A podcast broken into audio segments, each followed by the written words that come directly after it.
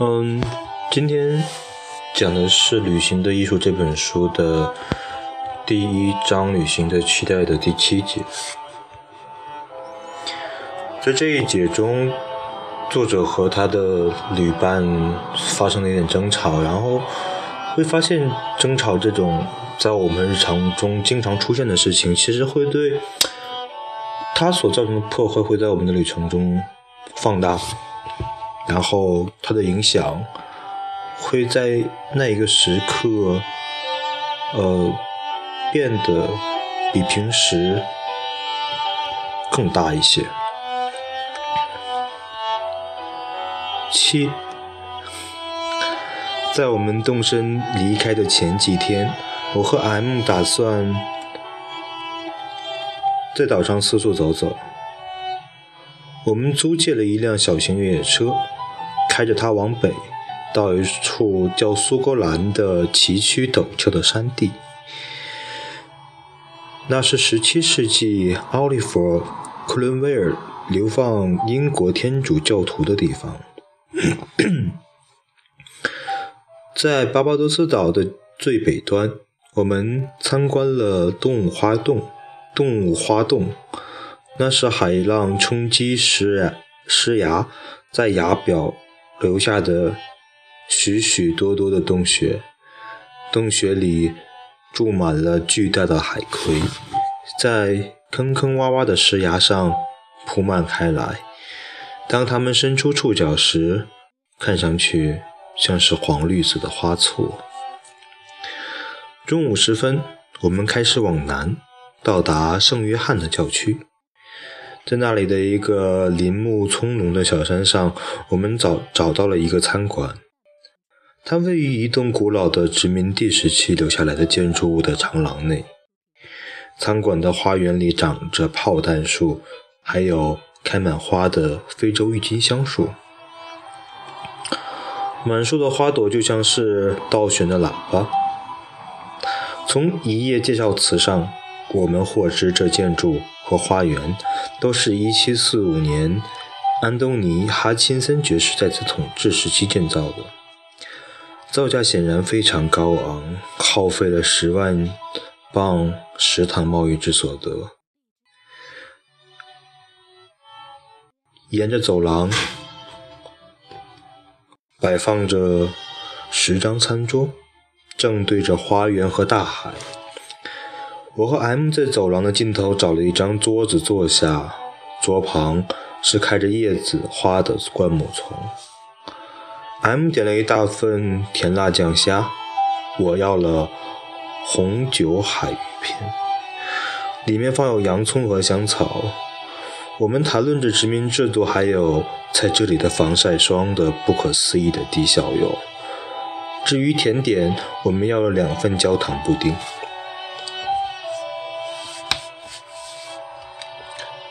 甜点上来了，M 的那份比较大，看上去 像是曾掉在厨房地板上，然后再捡起来那样的不成形状。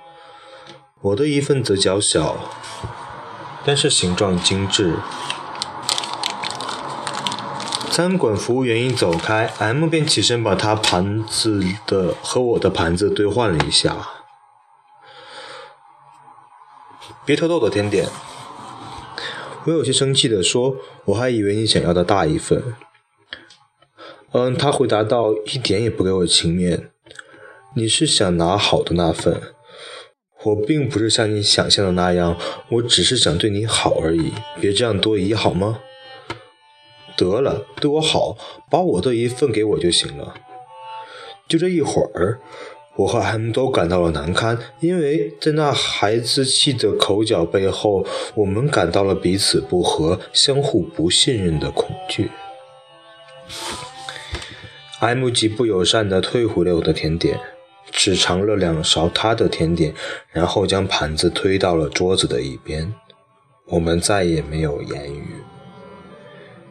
付完账，我们便开车回酒店。车子引擎的声音掩盖了我们之间强烈的怨恨。我们不在时，酒店服务员整理了房间，床上换了干净的床单。矮柜上还摆了花束，浴室里也放着新的大浴巾。我从浴室的毛巾架上掀起一条浴巾，走出阳房间，坐在阳台上，狠狠地带上了落地窗门。椰子树头下舒适的阴凉，在下午的微风里，它们交叉在一起的叶子不时地重新组合，变着样式。但是，虽有如此美景，我们却无快乐可言。几个小时前的甜点之争，使我们对任何实际的事物和任何美的景致都不能产生快感。舒适的浴巾、花朵和迷人的风景都变得与我无涉。我的情绪无法借助美好的外在事物而变得高昂起来，相反。如此完美的天气，还有晚上即将进行的海滩烧烤，让我觉得是一种羞辱。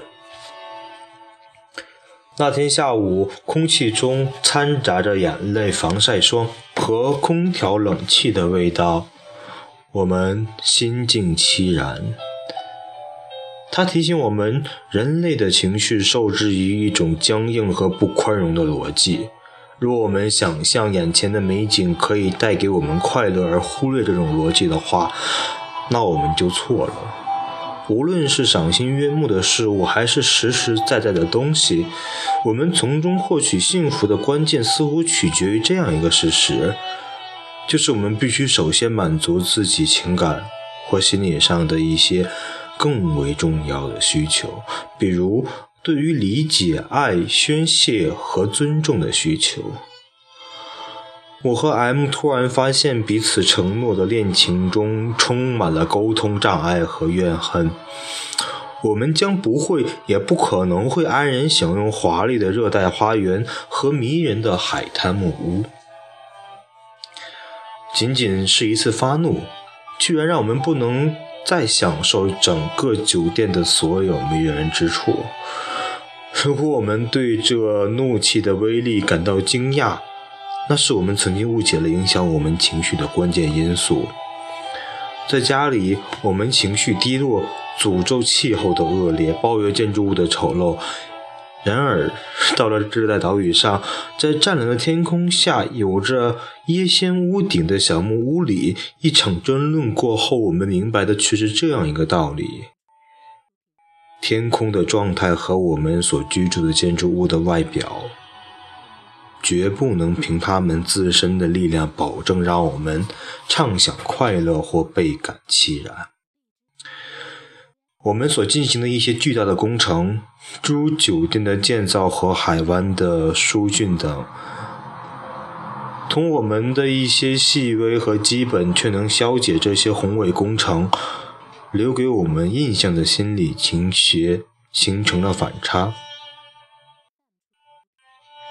人类文明的一切优势，竟然在我们遭遇这一次小小的争吵之后，如此迅速的荡然无存。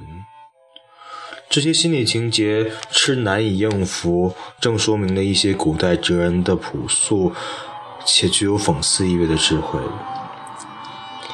他们主动抛却繁华和俗世纠缠，住进小泥屋甚至木桶里，并坚持认为构成幸福的关键因素，并非是物质的或者审美的，而永远是心理上的。薄暮时分，在海滩烧烤的火光所映照不到的暗处，我和 M 言归于好。这时，丰富的烧烤晚宴对我们的幸福来言已经太不重要了。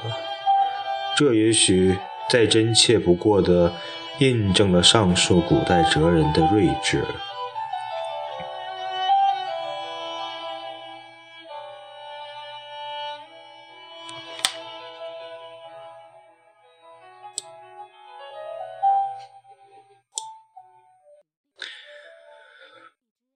除了荷兰之行和未能成行的英国之旅，德桑埃迪斯再也没有打算到国外旅行。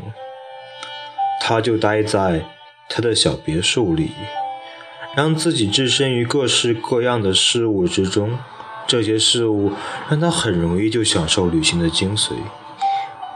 他在墙上挂着各种彩色图片，上面还标示着外国的城市、博物馆、酒店和开往帕尔莱索或普莱特河的班轮，俨然是旅行社的宣传橱窗。在他卧室的墙上贴满了框框条条，都是大的船运公司的班轮时刻表。他在一个水缸里养了一些水草，还买了一只小帆船，一些船用的锁具以及小的海员模型。借着它们，他能体验到远航的最大乐趣，却免除了航海中可能出现的任何不适。德桑埃迪斯用于用于斯曼的话表述自己的结论：想象能使我们平凡的现实生活变得比其本身丰富多彩。在任何地方，实际的经历往往是我们所想见到的，总是在我们所能见到的现实场景中变得平庸和暗淡。因为我们焦虑的将来，而不能专注于现在，而且我们对美的欣赏还受制于复杂物质所需要的心理欲求。我们还是抛开了德桑埃迪斯的干扰而外出旅行。尽管如此，有时候我也和他一样，觉得最美好的旅行莫过于待在家里。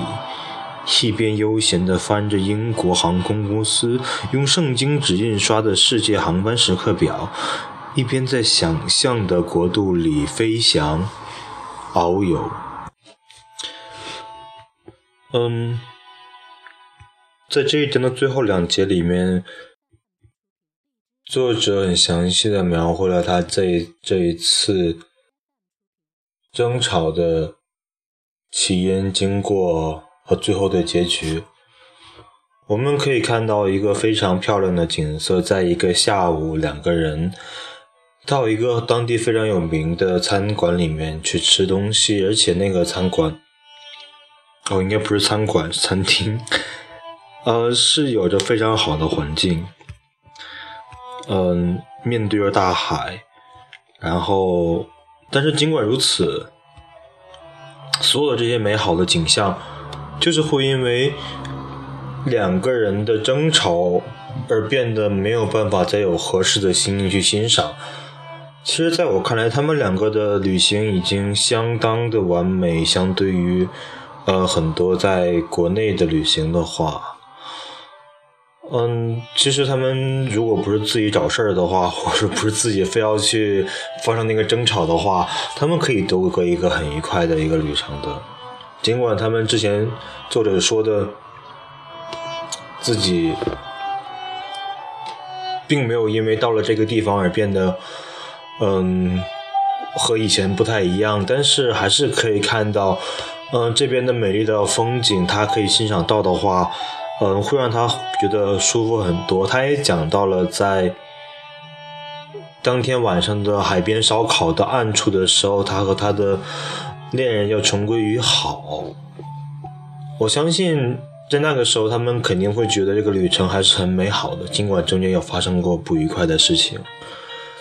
然后这里面我想到了我们常说的一件事情，就是两个人在一起是不是真的很合适，或者呃，要不要决定这件事情的话，出去一起旅游是一件非常好的事情。一个人在旅行时的态度，确实可以反映出一些事情来。嗯，因为在那么独处的，首先是两个人的一个哦，其实这个东西我不需要说太多，因为太多文章已经讲得很清楚了。嗯，我只是觉得，在旅行过程中的话，如果把期待适当的降低，也许就不会有那么多的争吵或者埋怨或者抱怨。嗯，这本书讲的是旅行的艺术。我们在开始的这第一节里面，作者讲旅行的期待，然后又用了桑迪埃德斯这个例子，他把他实际的旅程和这书中的人物两条线平行交叉着讲述出来。一方面讲那个人，他所不愉快的旅行经历让他选择了把他剩下的生命在家里边，再也不出国旅行。但是他可以用他自己的方式去获得旅行的乐趣。嗯，其实我觉得这种方法也挺好的，因为其实每个人都可以找到自己喜欢的方式去让自己感受到一些不同的美好。包括旅行的美好或者他乡的异域感觉，只要你认为自己感受到了的话，这个才是最重要的。然后作者他非常详细的写了他是怎么样的感受，从出发之前在狭窄的办公室里面的美好的幻想，真到了真正地方那些琐碎的烦恼所带来的困扰。还有在旅行中发生一些小愉快的事，小小的不愉快的事情，这些期待让我们对旅行要求变得很高，让我们很难去忍受旅行当中的任何的不快。它让我们去相，甚至去希望我们自己是一个一旦出发了就会变成一个人的一件事情。所以，嗯。但是会发现，他其实讲的事情，如果我们仔细回忆一下的话，好像会在我们每一次的旅行当中都会出现。所以我想，嗯，这个也是我很喜欢这本书的原因吧。因为当时记得第一次看的时候，激动的写了好大一段话，因为发现终于可以，可以有人把这些东西讲的这样子的清楚明白，呃。好，就这样。